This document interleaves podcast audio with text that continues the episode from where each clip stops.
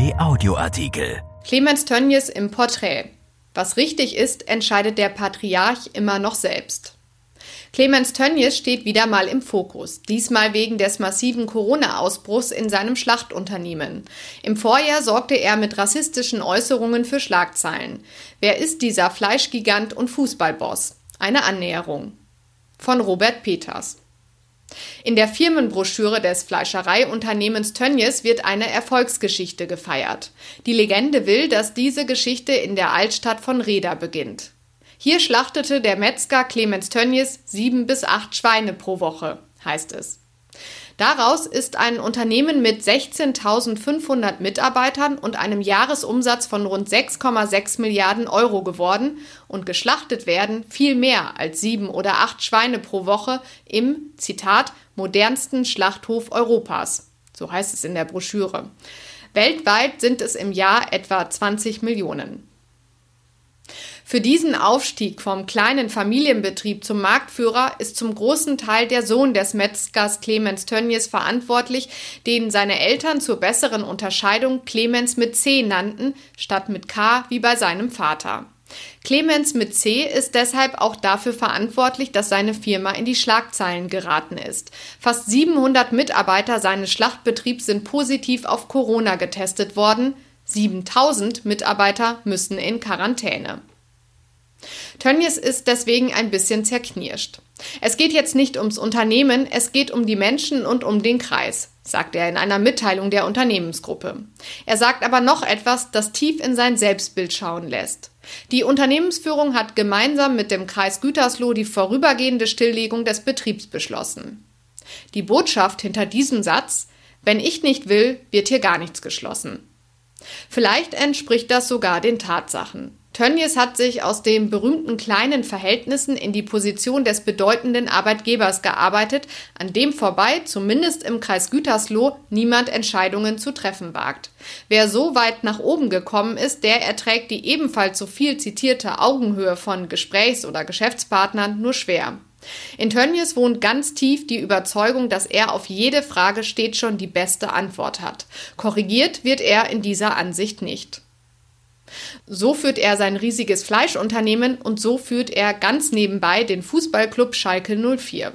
Dort ist er zwar nur Vorsitzender des Aufsichtsrates und daher eigentlich nicht fürs operative Geschäft zuständig, ohne seine Zustimmung aber geht nichts bei Königsblau. Die Vereinspolitik bestimmt er im über Jahre eingeübten Doppelpass mit der Bild-Zeitung. Und sie war es auch, die seine Funktion im Club als erste mit dem Zusatz der mächtige Aufsichtsratsvorsitzende versah.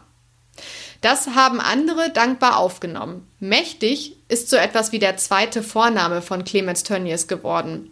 Den Club führt er wie ein Patriarch. Damit ist er der letzte seiner Art, seit Uli Hoeneß, ein anderer Metzgerssohn, bei Bayern München abgetreten ist.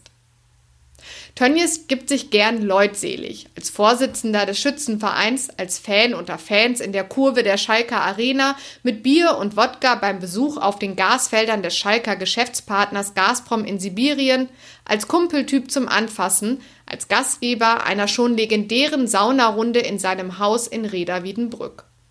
Unter den Gästen sind stets ein paar Großmetzger und sehr häufig der ehemalige Fußballmanager Heribert Bruchhagen. Es geht sicher zünftig zu in dieser Männerrunde und nichts von dem, was besprochen wird, gerät nach draußen. Das ist vielleicht auch besser so, denn vor einem Jahr offenbarte Tönnies in viel größerer, dennoch aber vertrauter Runde sehr bedenkliche Ansichten. Vor Unternehmern in Paderborn erklärte er in lapidarem Tonfall sein Modell zur Bewältigung der Klimakrise auf dem Erdball. Man möge, sagte Tönnies, in Afrika jedes Jahr 20 Kraftwerke hinstellen, Zitat, dann hören die auf, die Bäume zu fällen und sie hören auf, wenn es dunkel ist, wenn wir die nämlich elektrifizieren, Kinder zu produzieren. Zitat Ende. Es soll sogar verlegenen Beifall gegeben haben. Wenn der Tönnies ein Witzchen reißt, dann wird eben gelacht. Das ist in Westfalen so, das ist im Unternehmen so, das ist bei Schalke so. Die wesentliche Bewegung im Umfeld des Milliardärs aus Reda ist ein heftiges Nicken des Kopfes. Die Bemerkung von Paderborn war rassistisch, daran gibt es keinen Zweifel. Das muss nicht heißen, dass Tönnies ein Rassist ist, aber er hätte wissen können, wessen Beifall er sich damit abholt. Entschuldigt hat er sich dafür nicht etwa bei Afrikanern, denen er im Stil des Kolonialherren gute Ratschläge gab, sondern bei den Mitgliedern von Schalke 04. Im Verein trat pflichtbewusst der Ehrenrat zusammen, weil Rassismus ausdrücklich im Gegensatz zu den Vereinswerten steht. Im Einklang mit den Vereinswerten scheint aber auch das unerbittliche Vertrauen in Führungskräfte zu stehen. Jedenfalls entsprach der Ehrenrat gehorsam der Empfehlung, die Tönnies selbst ausgesprochen hatte. Für drei Monate ließ er sein Amt ruhen. Die Affäre hat seine Position also offensichtlich nicht erschüttert. Schalke braucht ihn, nicht nur wegen seiner guten Verbindungen zur Boulevardpresse, sondern auch, weil er in der Vergangenheit immer mal wieder mit Geld ausgeholfen hat. Dafür gibt es, erstaunlich genug, seit einiger Zeit heftigen Gegenwind im eigenen Unternehmen. Vor Gericht streitet er mit seinem Neffen Robert Tönnies, dem die andere Hälfte der Holding gehört. Robert Tönnies kritisiert seinen Onkel unter anderem für, Zitat, die 25 Millionen Kreditlinie für sein Hobby Schalke. Zitat Ende.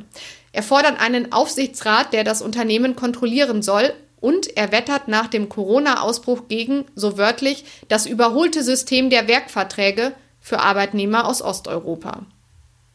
So viel öffentlicher Widerspruch irritiert Clemens Tönnies. In seinem Weltbild und in seiner Wirklichkeit kommt das einfach nicht vor.